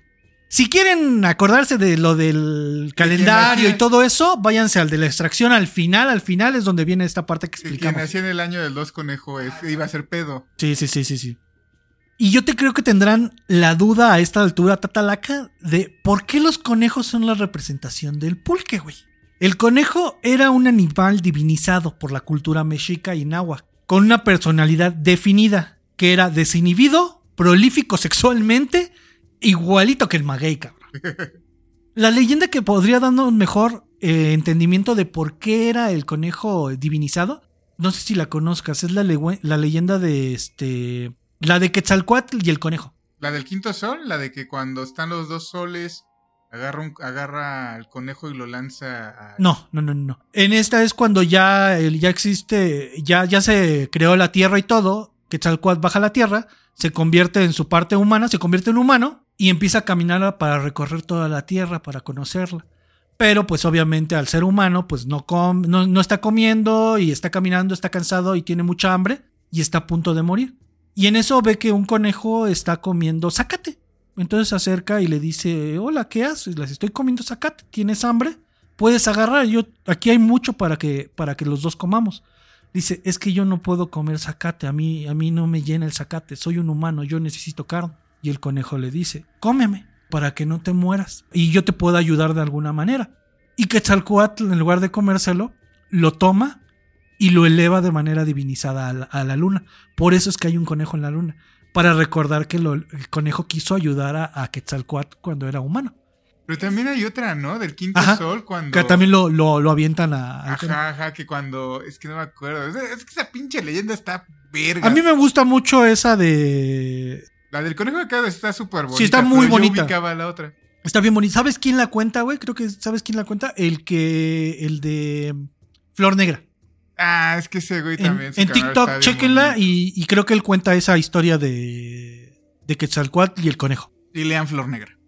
Entonces podríamos decir que el pulque es la primera bebida etílica prehispánica de la que se tiene registro. Sabemos que los mexicas la producían y la empleaban ya como tal, o sea, ya la producían, no, no, era, no era sin querer, ya la hacían. Y la empleaban en diferentes tipos de, rituales religiosos, ya que estaba relacionada con la fertilidad de la tierra, con la cosecha y gracias a las divinidades. Pero al principio las cosas no es, no era como las, las hemos escuchado, de que era ritual. Al principio, cuando se descubrió el pulque, güey, con los mexicas, las personas bebían en exceso, provocando que se des- desentendieran de sus oficios, del campo, de la alfarería, etcétera. Aparte de que propiciaban problemas sociales como embriaguez, violencia, hurto, adulterio, adicciones, la glotonería y la ruina, güey. Entonces al principio pasó lo que puede pasar en cualquier sociedad con el alcohol, güey. Por lo que para meter al pueblo en cintura se tuvo que empezar a poner fuertes restricciones, restricciones en su consumo. La ley seca pero bien extrema, cabrón. Reglamentaron su ingesta a, cierta, a ciertas personas, que es lo que hemos dicho, ¿no? A sacerdotes, a señores principales, y estos podrían tomarlos sin problemas. Los ancianos mayores de 52 años, aunque en otras fuentes también eh, escuché que eran 60 y 70 años. Ellos podían beber pulque hasta hartarse de a, di- de a diario, güey. Uno, porque en esa época llegar a esa edad estaba bien cabrón, güey. Llegar a los 52. Sí. Ya era como premio, cabrón. El tomar Te era como premio. Te lo ganaste por llegar a esta edad. Mira, no hemos inventado la jubilación ni la Mira, no me importa si, si, eras huevón o no, pero llegaste a los 52 años, güey. Tómate tu pulque. con pulque. Ajá. Aparte de que pues, también les ayudaba para. completaba su alimentación y lo podían hacer de manera moderada, güey. Si eras un guerrero e ibas a la batalla, también te podías aventar tu jicarita de pulque. Sobre todo en las guerras floridas, donde era un honor morir. En esos años el Otley se combinaba con otras hierbas, raíces, hongos alucinógenos para aumentar el efecto de alteración de la conciencia. Que era lo que hablábamos de, de, que es como muy parecido a lo que hacían los vikingos, los berserkers, ¿no? Ajá. Hace poquito vi una película con Matt Mikkelsen. Ujú. Es que el título era como borracho, pero creo que está en danés, güey. Ok, ok. Que eran de unos maestros que decían que estando alcoholizado, con cierto grado de alcohol, te relajaba y podías rendir mejor en la chamba. Oh. Y entonces hacen ese experimento en el cual todos tienen su alcoholímetro y tratan de mantener cierto grado de alcohol todos los días. Para que funcione. Está muy interesante y tiene unas lecturas muy vergas la película, Ok, ok. pero me recordó también a, a un amigo tlachiquero que conozco, que es lo que nos dice, o sea, de cierta manera yo tomo como digestivo mi pulque Ajá, sí, sí, y sí. me mantiene relajado. Es lo que les decía, el cuartito de pulque de Ajá. ajo eh, ayuda un chingo. Sí, sí, sí. ¿Te acuerdas quién más eran guerreros, güey? En general, ¿Te acuerdas que eh, hablamos alguna vez de los cielos? Que había, bueno, cielos, entre comillas. Que había un cielo donde iban los guerreros. del Mictlán. ¿No eran las mujeres que habían muerto en parto? No, las mujeres en labor de parto también tenían derecho a, a tomar pulque porque era una batalla. Ajá. Sí, pero o sea, a, a ese a ese otro mundo iban los guerreros y las mujeres que habían muerto en labor de parto. Ajá. Y aquí Sí. era lo mismo. Los guerreros y las mujeres en, la acto- en, en labor de parto podían tomar pulque, güey, cuando quisieran. Es que es una chinga. Aparte, güey, también las mujeres que estaban en lactancia. No es como que uno lo sepa, porque uno no pasa por eso, ni va a pasar por eso. Pero yo sí fui al Sí. psicoprofiláctico con mi ex esposa y sí, eran aut- auténticos cuentos de terror. Sí, ¿eh? está cabrón. Aquí es donde se discrepa de, de, cómo lo vemos hoy, ¿no? También a los niños se le daba porque tienen mucho ácido fólico, güey. Y entonces les ayudaba en el crecimiento. Pero lo de la lactancia, güey, lo de la lactancia. Por eso, por eso te decía que de manera indirecta lo probaban. A mi mamá, no recuerdo si sí lo tomó o no lo tomó, pero hubo un, un momento en el que ella no estaba produciendo la leche suficiente. Y no me, no me acuerdo, y le dijeron, pero no recuerdo si sí lo tomó o no lo tomó porque mamá le es muy reacia al pulque. Y es justamente por toda la mitología que hicieron en su momento, ¿no? Toda, culera. También si eras un cautivo en el, con el destino de ser sacrificado en el templo de Huitzilopochtli, se les daba a beber un pulque especial que se combinaba con hierbas que solo conocían los sacerdotes, llamado teotli o pulque de los dioses, que no es de los dioses, porque dioses no, la palabra dios no existe en, en el náhuatl. Era como el pulque de los grandes señores, güey. El cual se permitía consumirlo hasta embriagarse. Obviamente, si te van a matar, güey, pues por lo menos no sentir, ¿no? Estar un poquito ido. Sí, sí, sí. También la podían consumir los que estaban enfermos porque se consideraba un remedio medicinal muy eficaz. Eh, se lo daban solo o combinado con diversas hierbas para tratar los males más variados. Y en algunas versiones también se le permitía tomarlo a los hombres que realizaban faenas muy pesadas, güey. Estas eran las únicas personas que podían tomar pulque de manera continua, muy frecuente, güey. Pero no todo era restricción para los macehuales. ¿Qué es un macehual, Tat- Tatalaca, por favor? ¿El más igual? Ajá, Güey, me agarraste en curva. el pueblo, güey. Ya que a lo largo del año había 12 fiestas en las cuales podían tomar, siendo la más importante la del Ometoshkli, el dos conejo, el cual se celebraba cada 260 días. Que si quieren verlo del calendario, ya les dije dónde lo pueden checar. Ya hablamos del calendario. Que eran 13 números y 20 signos y se combinaban para poder decir los, este, los días. En esta fiesta se colocaba una imagen de Ometoshkli en el templo, el cual se ponían ofrendas de comida y se hacían danzas y música de flauta. En el centro del patio se ponía un cuenco de piedra en forma de conejo. Yo quiero uno de esos, cabrón. La Ometoxtecomatl, vasija 2 conejo, la cual se ponía frente a la imagen de uno de los dioses principales del pulque, se llenaba la vasija de Otli y lo copeteaban, cabrón.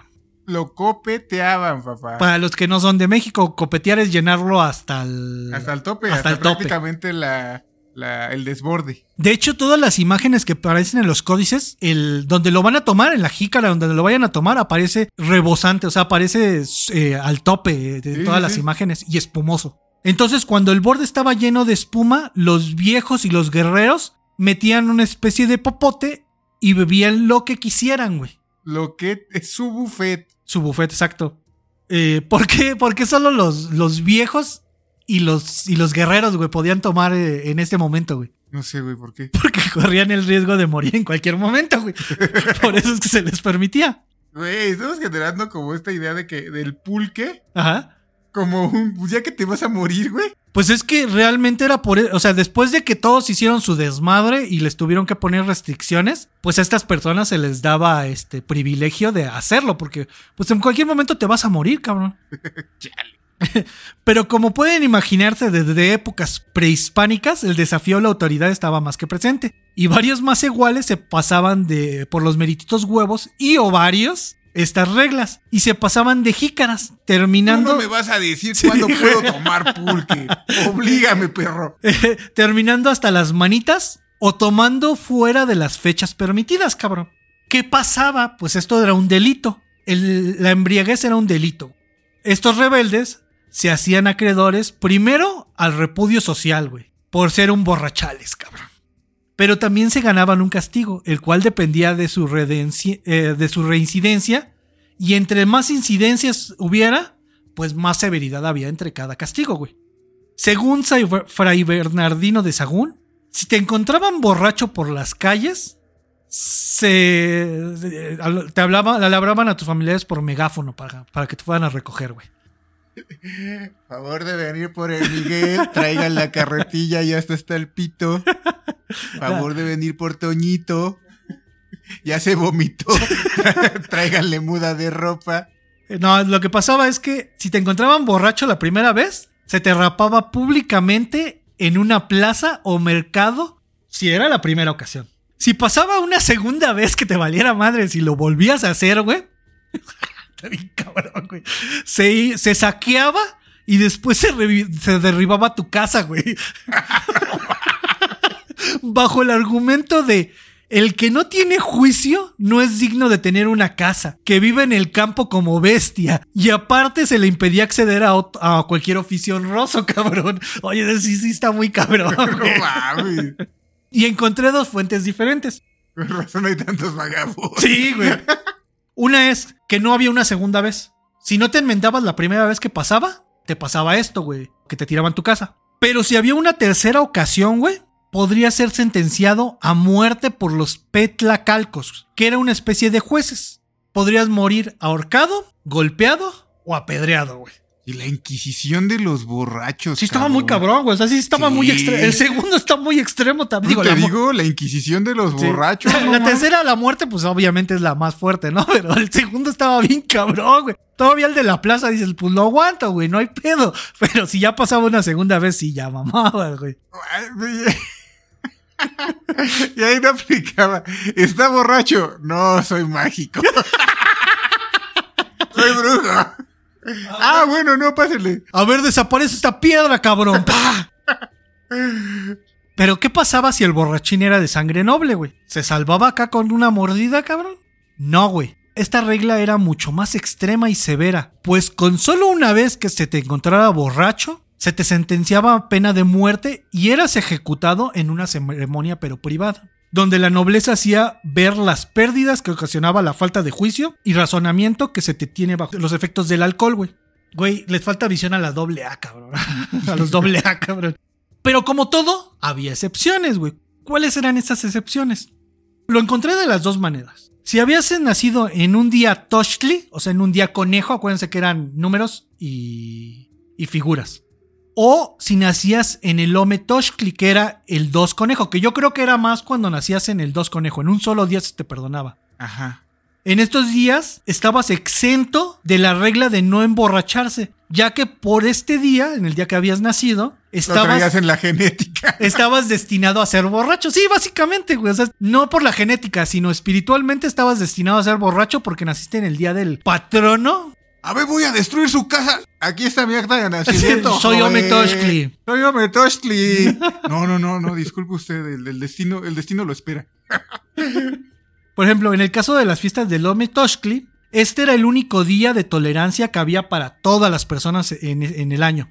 Ya que si por alguna extraña razón había algún, algún pasado de jícaras que hiciera cualquier desmán, estaba, fíjate, güey, estaba prohibido que lo insultaras, cabrón, o castigaras, porque no eran actos propios, sino de los dioses conejos que ya lo habían poseído, güey. Es que aparte ese güey no lo, no lo poseía uno, güey. No, no, no, pero esto en, en la fiesta del Lomi Toshkli, cualquier más igual que se pusiera pedo, lo perdonaba en ese día de cualquier desmán que hiciera. Era como un Shaman King de borracho. Sí, güey, básicamente, básicamente, güey.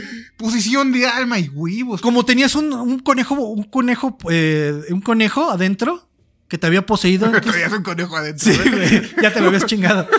Ten, en cuenta que a los vibradores en algunos lados les dicen bonis, Ah, güey. razón, sí. Te encargo. No te hacía nada porque tenías a un, a un dios conejo encima, güey. No sé. No cambió, güey, pero bueno. No, no mucho, güey. No, no estudia, ¿eh? Para los mexicas y otros pueblos nahuas, el Otli era solo un motivo, eh, solo por motivos religiosos y medicinales.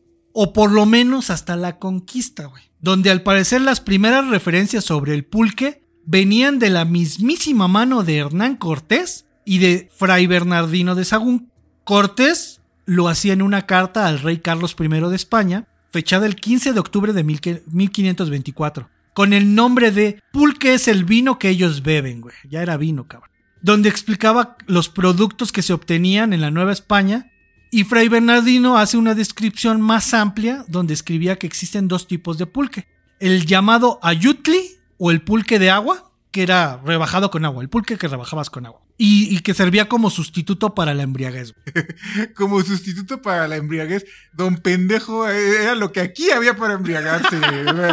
No estábamos, pero decía no que estábamos sustituyendo nada. Que don el pulque pendejo. de agua era para que no te empedaras tanto, güey. Para eso lo usaban, güey. Susti- pero es- sigue siendo lo mismo. ¿cómo? No era, un, sus- no era un sustituto, güey. Sí, no, no, no. Era para empedar.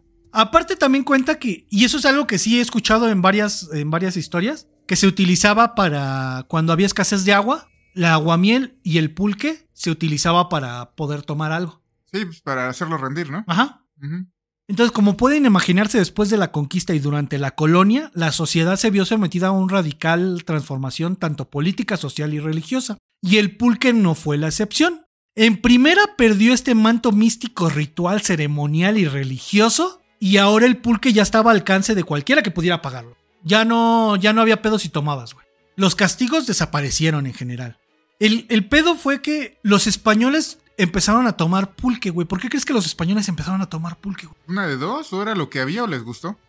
En parte porque era lo que había, porque cuando ellos hacían el viaje de España a América, güey, traían vino, pero ese vino se avinagraba, güey. Sí, güey. De hecho, ahí, por ejemplo, de la cerveza hay una. Hay, hay una especie. No sé, especie, un tipo de cerveza que se llama IPA, Ok. la Indian Pale Ale. Y era lo mismo, ¿no? Cuando, cuando los ingleses iban a, a la India y les enviaban en. Y les enviaban cerveza, que en su caso es la Stout, la tipo Guinness.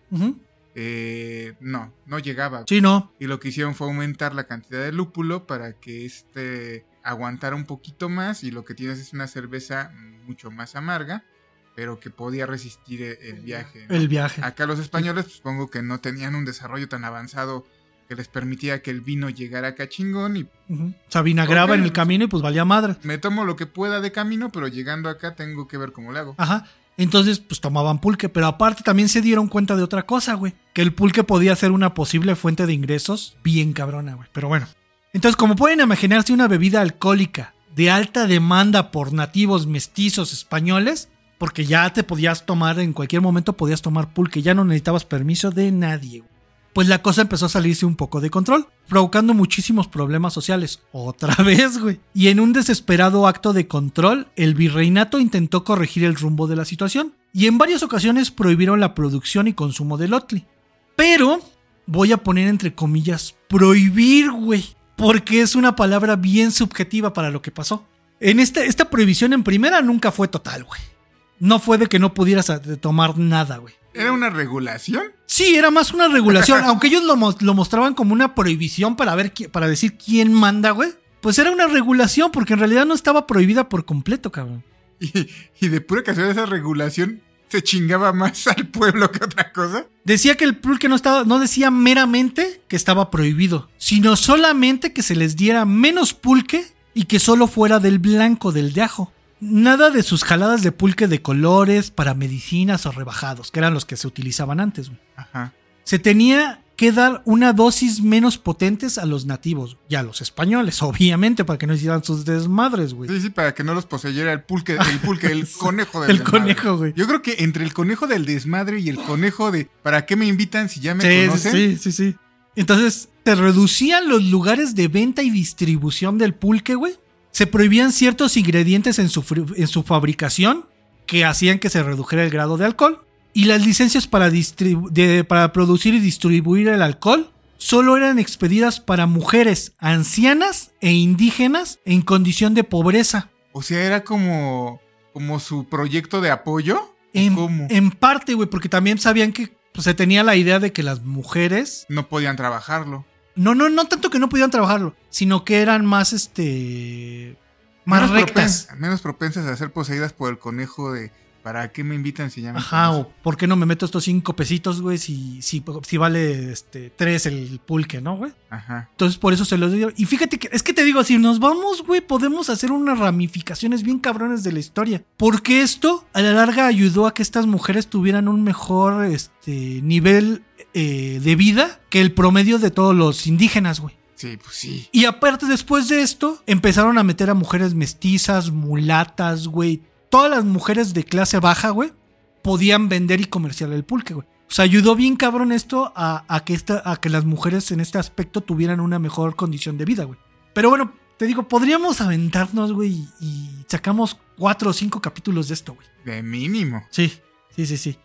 Se, te- se crearon también las pulquerías como establecimientos fijos, porque antes se vendía en la calle. Te digo, está bien gacho el nombre, pero para la época era el que se utilizaba. A estas mujeres se les llamaban indias pulqueras, güey, que eran las que vendían el pulque en las calles. Pero aparte se, se establecieron eh, puestos fijos que no se llamaban pulquerías como tal, güey, sino simplemente eran locales donde se vendía el producto, güey. Totalmente entendible el título, ¿no? Ajá. O sea, ten- eh, contextualizando Sí, sí, sí. es más que obvio que era así. El por qué era así. El virrey era como el jefe Gor- Gorgory, güey, escribiendo la Guiño, guiño. No, es que, ajá, bueno, sí, y escribiendo la prohibición en su máquina invisible, güey. Claro, permítame escri- escribir esta prohibición en mi máquina invisible. Guiño, guiño. India Pulquera, usted no tiene, de- no tiene permiso de vender pulque aquí Guiño, hasta ahora. guiño. Pero yo estoy buscando a mi amigo Billetín. Sí. ¿Lo ha visto? Guiño, guiño. Y te digo, la verdad es que el virreinato no era pendejo, güey. Como diría uno de mis héroes personales, güey, sigue el camino del dinero, follow the money, güey.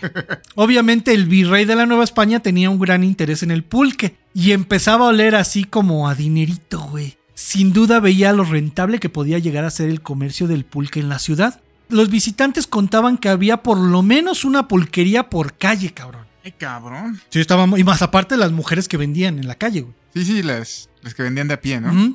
Pero lo único que necesitaba era que las cosas no se le salieran de las manos y por eso hicieron esta prohibición, reglamentación, güey. Y limitaron al pueblo del pulque, güey, para que no se les... O sea, era un buen negocio, pero si lo dejas, se te sale de las manos, güey. Y en todo sentido, ¿no? Ajá. Se te sale de que el pueblo se pone todo pinche intenso y también se te sale el business. Sí, sí, sí, a huevo.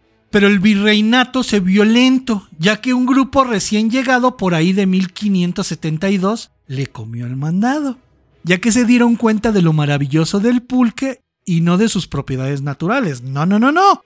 Sino de la rentabilidad que podían tener esto, este producto, güey.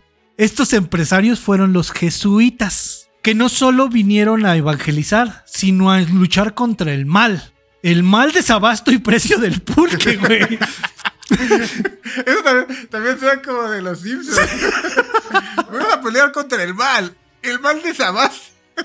Papá, papá, Bart se murió. Estoy muerto de ganas por ir por un pulque. ¿Te acuerdan que platicamos en el del el exorcismo de, de la Ciudad de México? Ajá. Que habían llegado varios grupos y que cada grupo se dedicaba a una cosa en general. Los dominicos a los exorcismos y a la Santa Inquisición.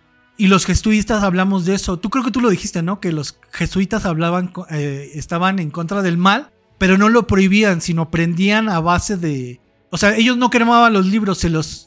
Los que no los quemaban, se los quedaban, los leían para pelear contra ese mal, ¿te acuerdas? Sí, lo habíamos platicado porque también lo mencionan en, en varios libros de Bernardo Esquinque, ¿te acuerdas? Ajá, sí, sí, sí. Principalmente en el de Demonia, que el último cuento es en un retiro de una escuela jesuita, de hecho. Sí, sí, sí. Entonces los jesuitas vinieron, vieron el pulque, dieron que era una buena opción, no lo querían destruir, pero vieron que podían hacer algo con él.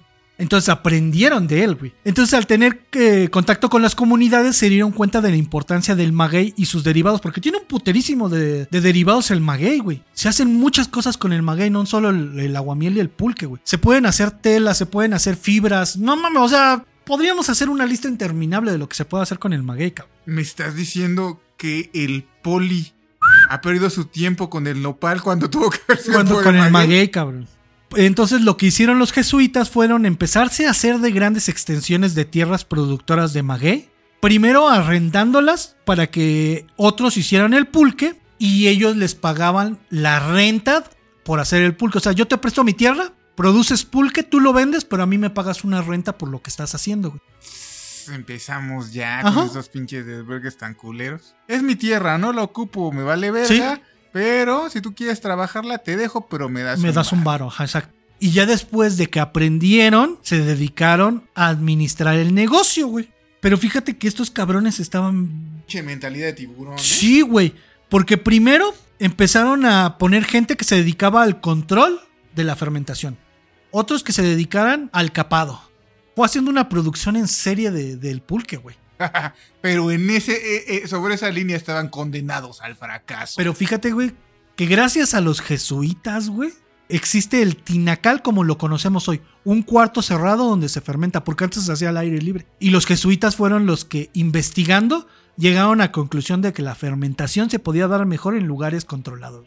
Pero estamos de acuerdo en que tampoco descu- des- descubrieron el hilo negro. No, bueno, en México, por desgracia, sí, porque los que lo, los que hacían pulque estaban acostumbrados a tradiciones antiguas, güey. Sí, pero es que, güey, no puedes, no, no puedes negar la evolución del tiempo. Ah, no, O sea, en sí, claro, claro, claro. Pero dieron un gran brinco al hacer ese tipo de cosas, güey. No lo sé, Rey, me parece falso.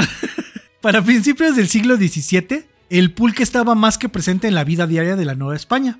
Muchos españoles ya tenían más que adoptado el consumo del pulque, güey. Era parte de la gastronomía de las fiestas y de los eventos sociales. Pero el abuso del pulque en otro ámbito seguía trayendo problemas sociales. Por lo que el virreinato tuvo que volver a reglamentar y en esta ocasión solo se otorgaban licencias de pulque a los boticarios, güey. ah, güey, oye, era medicina. Sí, sí, sí.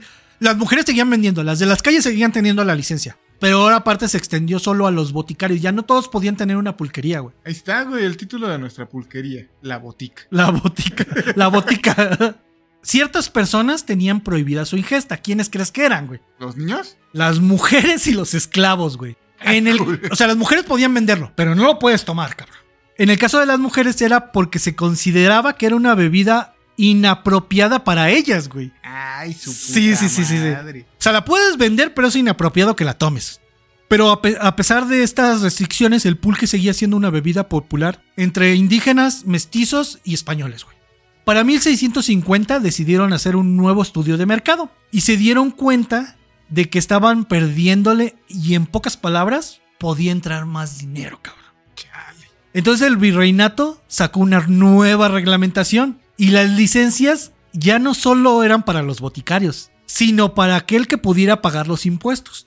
Esto dio paso a que se crearan más pulquerías de las cuales en su mayoría eran propiedad de hombres y mujeres españolas, güey. No podían consumirlo, pero sí podían este, vender, güey. Como el desmadre de la legalización de la marihuana, Sí, ¿no? sí, sí, en este momento estaba igual. Ajá, así de, ah, mira, vamos a, vamos a hacerla legal, pero que los únicos que, las, que, que puedan cumplir con todos los requisitos de la legalización sean las industrias. Sí, sí, sí, ah, güey.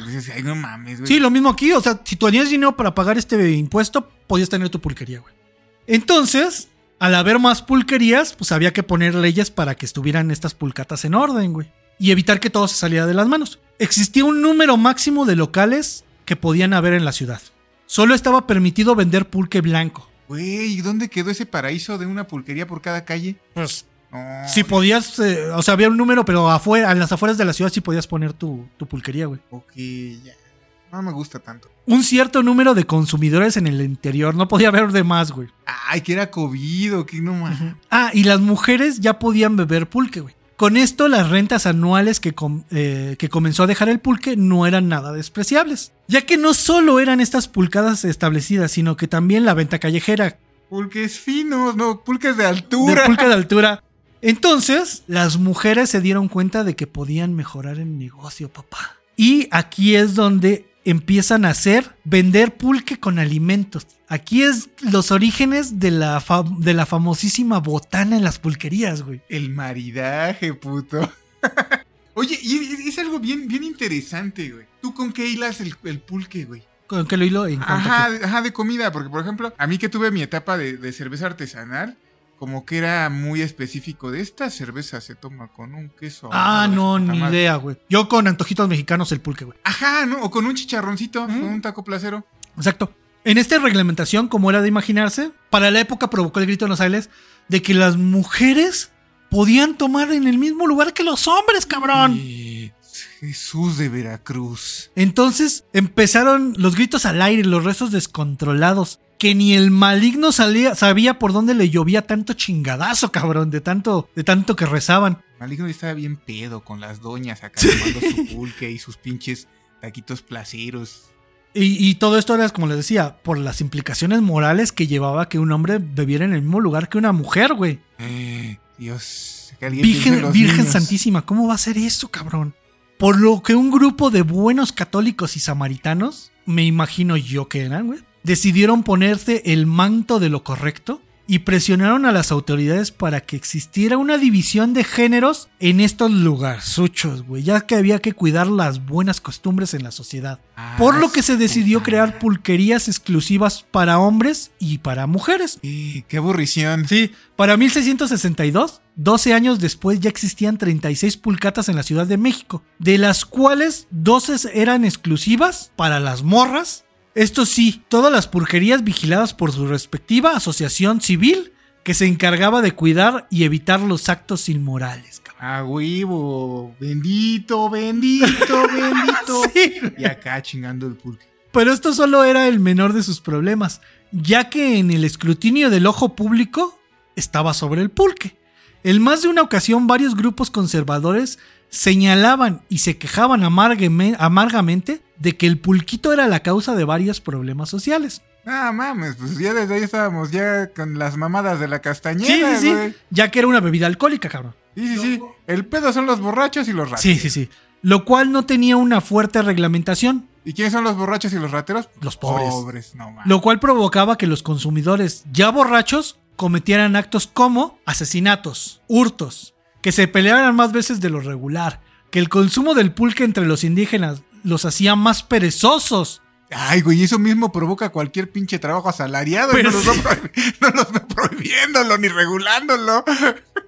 Fomentaba los desacatos a la gente de la clase alta Ahí está, güey, ¿qué tienes? y provocaba motines. Vamos a cerrar esta pinche institución hasta que nos paguen bien.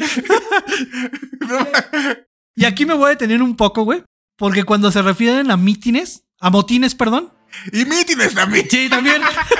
Se enfocaban en uno en particular, con un grupo inicial conformado por aproximadamente 10.000 indígenas, cabrón. Y el cual se le fueron uniendo algunos mestizos, mulatos y españoles pobres, güey. O sea, clases bajas eran las que se movían. ¿Cómo, cómo se les ocurre? Osaron, güey, escucha esto. Ponen en riesgo mi burguesía. Osaron rebelarse en contra de las autoridades, güey. Causando la destrucción de una parte del Palacio de los Virreyes, que el Palacio de los Virreyes es el, es el Palacio Nacional, güey. Y salió gente a decirles que hay que saberse que, que con los monumentos no se mete. Casi, casi, casi, casi. Y acá imagino a, a- a- a- a los pulque amigos. Ay, tú eres de los que defienden monumentos, ¿verdad? Sí, a huevo.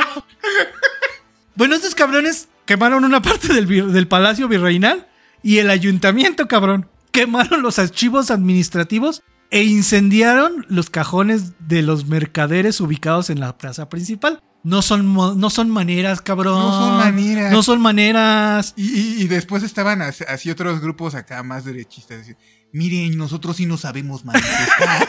No mames. Ah, pues espérame. Pues un grupo, un grupillo de mamones gachupines oligarcas decían que la culpa de esto A ver, espérame. Apunta tu pinche frase.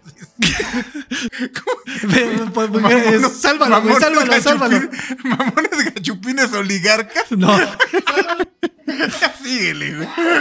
es un grupillo de mamones gachupines oligarcas Decía que la culpa de esto era la gran cantidad de pulque que circulaba en la ciudad, güey. No tenía nada que ver con la escasez de alimentos tan básicos como el maíz, el trigo entre la población. No, no, no. A ver, a no. ver, no, no, no, no tiene que ver con que te trate de la verga. No, no tiene nada que ver con la vida Con difícil. que me pase la norma Sí, no, no, 035 por los chones.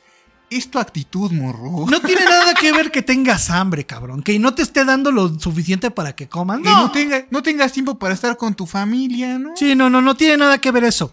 Es el pulque, cabrón. Es, es el ah, es es la actitud ante el trabajo. Ah, no, ¿de qué hablábamos? Son los videojuegos, cabrón. Son los videojuegos. No mames.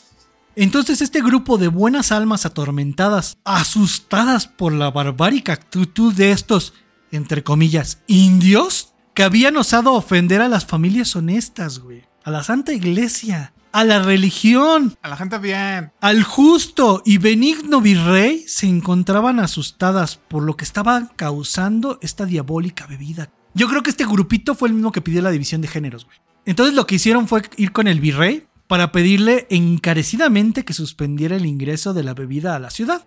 Cuando fui al tour, la Ajá. doctora nos decía que en Alemania los punks veían el pulque como una bebida revolucionaria. sí, sí, sí. Porque se sentían identificados en el, sen- en el sentido en el que el pulque no, no había sido domado. Sí, no. No, se no, no había entrado en el capitalismo ni en la producción. Que, ay, no sé, güey, sí, sí creo que, que les faltó un poquito de historia porque ahorita van a ver que sí, bueno, sí pasó algo diferente con el pulque. Pero bueno, ¿En qué sentido? Ahorita lo. Ahorita ah, ya estamos a punto de ver por qué, güey. Entonces pidieron que se, que se prohibiera de manera total. Ya sabes, el virrey dijo, por mi gente lo que sea. Y prohibió de manera total el pulque a cinco leguas a la redonda de la ciudad. Ay, esta imposición real no duró mucho tiempo, güey. Pues no. Ya que en primera el pulque era un negociacio para la corona, güey. Debido a que la bebida ya no solo era popular entre los indígenas y demás castas, sino también entre los españoles. Había españoles que tenían pulquerías y haciendas donde se vendía y se hacía el pulque. Tan solo la recaudación de esta, del pulque en estos años era de 110 mil pesos y pues cuando se prohibió, lo recaudado era cero. Entonces el rey dijo, yo tenía este bolsillo lleno y ya no. Pues es que se prohibió el pulque, señor. Allá en la Nueva España, mi rey. ¿Y quién fue el pendejo que hizo esa tal estupidez? Pues usted se lo autorizó al virrey, mi señor. y madres, Ah. que le dan un putazo en el hocico a estos pinches oligarcas, cabrón. Y devolvieron a permitir la, la bebida, güey. Pero decía en letras chiquitas que obviamente también iba con su impuesto para, la, para el rey, ¿no? Entonces, pues por eso era buena, buena historia, güey. Varo es varo, güey. Para el siglo XVIII los españoles ya se habían dado cuenta de que el pulque era más que un buen negocio, rentable. Entonces se vieron con la mental- mentalidad de tiburón y pensaron cómo podrían ser productores y no solo consumidores y comerciantes. Entonces voltearon hacia el noroeste de la ciudad, al valle o llanos de Apan, no sé si lo has escuchado, Sí. que es donde es mayor productor en México de pulque. Y que era donde había más haciendas en ese momento de charrería española. Y que por su clima semiárido era mejor para que crecieran los magueyes pulqueros. Pero solo encontraron con que ya estaban los jesuitas ahí, güey. Y les habían ganado. Estudiando el mal. No, y ya les habían ganado también el mandado, güey. Y no Sí, de. ya habían estudiado el mal. Sí, sí, sí. Y no de manera reciente. Ya sabemos que llevaban un casi un siglo de adelanto ahí los, los, los jesuitas. Y lo estaban combatiendo de una manera bastante capitalista. Sí, güey. Y de hecho ya, ya habían innovado, güey, de que se hiciera el cultivo escalonado. Que el cultivo escalonado es como vemos ahora en las fotos, que es un maguey atrás del otro, güey. En Ah, línea. sí, sí, sí. claro. Eso, eso lo implementaron los jesuitas en ese momento en México, güey. Y el tinajal. Ajá. Bueno, el chiste es que los jesuitas tenían alrededor de 10.000 hectáreas y había unas 200 haciendas este, entre ranchos y productores y la mayoría era jesuita, güey. Y aquí hay un dato que yo no pude corroborar, güey, que dice que el pulque se volvió un importante producto de exportación a, la- a otras colonias españolas de América y a la misma España, güey. No es posible. Bueno, ese dato no lo pude corroborar, pero lo encontré en dos lugares nada más. güey. El pulque respira, güey. Es- eh, no sé si, si has tenido la oportunidad de revisar, que es algo que yo creo que si yo hubiera sido diseñador industrial, si hubiera revisado un- el desarrollo de, un, de, de algún tipo de transportador del, del pulque, güey. No sé si te ha tocado ver cuando los cuando señores que revenden o que venden en calles van en el micro o se suben una combi con sus botellas de pulque. Ajá, ¿Qué hacen, güey? lo destapan. Lo van destapando y tapando. De tal manera que vaya respirando y que vaya, que pueda mantenerse, güey. Tú mantienes tapado el pulque, güey, te la pelas, güey. O sea, tienes que dejarlo respirar. Entonces es imposible transportarlo. La única manera es exportar la planta. Te digo, no es como que meta las, las manos al fuego por esta información. A nosotros nos contó la, la bióloga, la doctora en, bio- en biología que estaba en ese, en ese tour, que en, en esta modernidad, o sea, ya en estos tiempos, alguien se había contrabandeado un, un maguey a Alemania, Ok, ok. Pero que fue algo mega riesgoso y que era la única manera de producir el pulque allá, porque transporte es, es imposible. Ok. De hecho, yo creo que a ti también te tocó, ¿no? Hubo una temporada, y no sé si todavía de alguna manera lo intenten producir, que vendían pulque en lata, ¿te tocó? Ese es mi dato curioso, permíteme. ¿Tú lo llegaste a ver? En el Oxxo lo vendían, ¿Hace cuánto?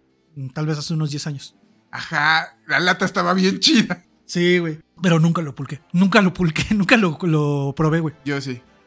En esta época también hubo un pedo porque los españoles tenían una bebida que se llamaba el chiringuito. No sé si lo has escuchado alguna vez, güey. Me suena, güey, pero no, no lo. Ni lo he probado ni, ni sé qué sea. Bueno, es una bebida alcohólica que, que tienen ellos, ¿no? Y la intentaron meter en América, güey. Como la chompita, güey. ¿Cómo, Como La chompa.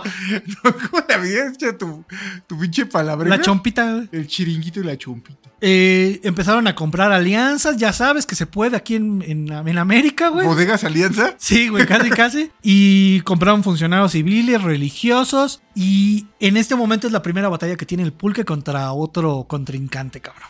Aparecieron dos doctores, uno de nombre José Vicente Maldonado y otro de nombre José Tomás García del Valle, los cuales decían que el pulque era una de las bebidas más nocivas que la malicia humana había discurrido contra la propia salud Era la sangre de Satán. que tenía base en que su acidez producía flujos de sangre, disentería y diarrea. Aunque viendo bien el pulque podrías haber dicho, es el semen de Satán. Sí, casi, casi.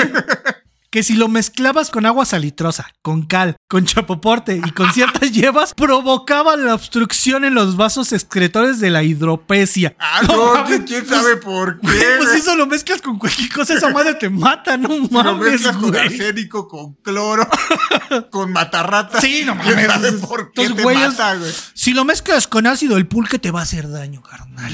Ah, no mames, carnal, eres bien inteligente. Deberías de trabajar en la NASA. Y entonces salió un compa al, al quite, güey. Salió un conde San Bernardo de Chala, el cual tenía hacienda, una hacienda pulquera. hacienda de Shala, en Hidalgo. Ajá. Y decía huevo. que estar promoviendo la prohibición del pulque era de gente pendeja e ignorante. Palabras más, palabras menos, güey. Era de incapaces de entender que el problema no era su uso, sino su abuso, cabrón. Era de lerdos de entendimiento. Sí, güey. Y pues esto no le hizo ni, ni cosquillas al pulque, güey. O sea, sí, güey, tú sigue diciendo lo que quieras. Aquí- no curamos el pulque con chapopote, mi rey. Sí, dice- dicen que no hay mala, no hay mala promoción, cabrón. No La hay mala fama mala. Sí, sí, sí, no. Y esto lo que ayudó fue que el pulque eh, aumentara su circulación y, y su popularidad, güey. Su popularidad. Su Sí te popularidad. aumenta la popularidad. En 1775, el 60% del comercio del pulque se daba en la Ciudad de México, güey. Y superaba los 2.300.000 pesos de la época, güey. Estamos hablando del doble de hace siglos que recaudaba, cabrón. Entonces la corona dijo, caballeros, a partir de aquí yo me hago cargo directamente. Y entonces España empezó a recaudar el impuesto del pulque, cabrón. O sea, estamos hablando de que ya era algo importante, de que el rey ya estaba metiendo manos ahí, güey. Solo que el pulque en ese momento era muy caro, güey, porque había muchísimos intermediarios desde las haciendas hasta la Ciudad de México. Había muchos güeyes que compraban y revendían. Y entonces el, cuando llegaba el pulque a la Ciudad de México llegaba bien caro, cabrón.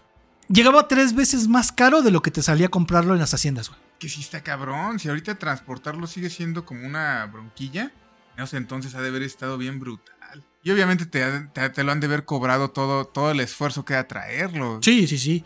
Y en 1767 pasa lo que la corona quería que pasara, güey. Los, los jesuitas empiezan a poner pendejos, güey. Y los destierran de todos los territorios de Carlos III. Entonces, ¿qué hacía esto, güey?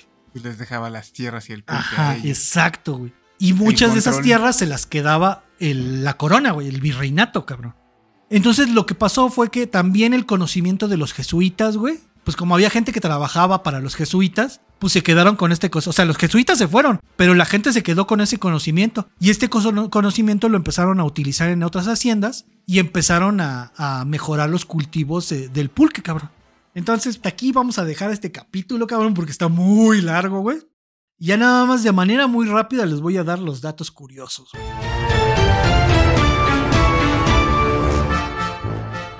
Había enemas a base de pulque, cabrón. Fue donde encontraron en, en Guerrero, güey. Y están datados del año, mil, del año 900 antes de Cristo estos enemas, güey. El origen de la palabra pulque es desconocido. Algunos afirman que proviene del náhuatl, del poliulki o poliuki, que significa corromperse o destruirse. En otras versiones la palabra no tiene un origen prehispánico. Se cree que fue el nombre que le dieron las- los castellanos a la bebida. Una mala interpretación de la palabra otli poliuki, licor descompuesto. En otras versiones es que igual no tiene un origen mesoamericano y fue inventada por Cecilio Robelo cerca de 1880. Fray Diego de Durán escribió que de la isla española era un vocablo traído por los primeros españoles, que arribaron a la Nueva España. Esta era una palabra que hacía referencia a toda bebida que embriagaba, como el clapehue. Güey. Ajá. Entonces, como podemos ver, no existe un registro exacto de dónde proviene la palabra pulque, pero el nombre que recibe la bebida por parte de los mexicas era otl, y esta palabra es la que agregaban ciertos vocablos que modifican su uso. Por ejemplo, totli, bebida de los dioses. Cochiotli era porque era una bebida que producía sueño y amodorramiento. Y existen diferentes tipos de otli, los cuales se utilizaban en diferentes ceremonias. Istak otli era de color blanco. Istak Neutli, que es el aguamiel. El ayotli era el aguamiel ya reposado y se bebía en la fiesta de los bateos. Whistli era el pulque nuevo. Matlaotli era un pulque de color azul al que se le agregaba una flor, güey. Y este se bebía en el quinto mes y solo era bebido por los ancianos, los casados y seres y los señores principales en su casa. Tomeotl, este era el que se ofrecía a los guerreros valientes y a los hombres sabios. Y el Texcalcehuilo, la bebían los ancianos frente a las estatuas de Milinco en su templo en Tlatelolco. Tlachiquero proviene de la palabra náhuatl tlachicli, que se refiere a raspar una cosa, en este caso el maguey. La palabra maguey y agave son sinónimos. Maguey es de origen antillano, que los españoles utilizaban para llamar a todas las plantas que se les parecían. Y el agave es el nombre científico que se le dio a los magueyes. Hoy en día el pulque ha sido motivo de investigación por parte de muchos labo- laboratorios. Esto debido a sus propiedades nutricionales y a la compleja diversidad microbiana responsable de su fermentación. La finalidad es saber qué tantas posibilidades hay de que las bacterias de ácido láct- lácticas aisladas del aguamiel y el pulque se puedan utilizar como probióticos. Entonces, camaradas, pues después de este viaje por la historia de, de México hasta lo que llevamos, porque todavía nos falta bastante, no sabemos si va a quedar de dos o tres capítulos. La verdad No, es- la neta sí lo sabemos porque esto lo estamos grabando posterior. y y es, es- es un informativo de. Güey, tenemos que darle magia de, la continuidad a esto, cabrón. No hay manera. Es, un pre- es- es mejor prevenir que lamentar. Sí, no, la verdad es que teníamos pensado en que iban a ser dos, porque teníamos idea de que iban a quedar de menos de dos horas. Hasta No que de repente volteamos a ver la- las horas de grabación y 4.50. Y no, creo que dos no está bien. Y aventarles un capítulo de casi dos horas. Dos capítulos de casi dos ajá, horas. sería güey. mortal. Y la verdad es que perderíamos eh, a la mayoría de la. Ni el Señor de los Anillos. población. Sí, sí, sí. Esa es la versión extendida, güey, la de Sí, 4 no, horas no, 50. Pues si escuchan que queda un poco exabrupto y que lo cortamos así muy de tajo, es por esta situación. Pero la verdad es que llevamos cuatro horas, casi cinco horas grabando y todavía nos faltan otros capítulos por grabar. Por eso es que lo estamos haciendo de manera y les platicamos para que sepan y, y pues nos den, una, nos den su perdón desde ahorita. Pero pues muchas gracias camaradas por estarnos escuchando. Y pues no tengo nada más que decir, más que sigan escuchando los dos capítulos que restan de la temporada. Que si quieren checar todas las fotografías y todo lo que, lo que subamos aparte, lo pueden hacer en Facebook e Instagram. Ahí aparecemos como el décimo informe, todo con letra. Yo la neta, porque este güey es un pinche terco, sigo dándolo. Pero bueno, ahí está el correo, es el décimo informe arroba gmail.com. Güey, ya preparé la cortinilla, no seas cabrón, pues por lo menos para utilizarla. y pueden escucharnos en todas las plataformas o en casi todas las plataformas. Y recuerden ser siempre el décimo informe. Y recuerden que no somos los mejores, pero definitivamente lo podríamos hacer más alcoholizado.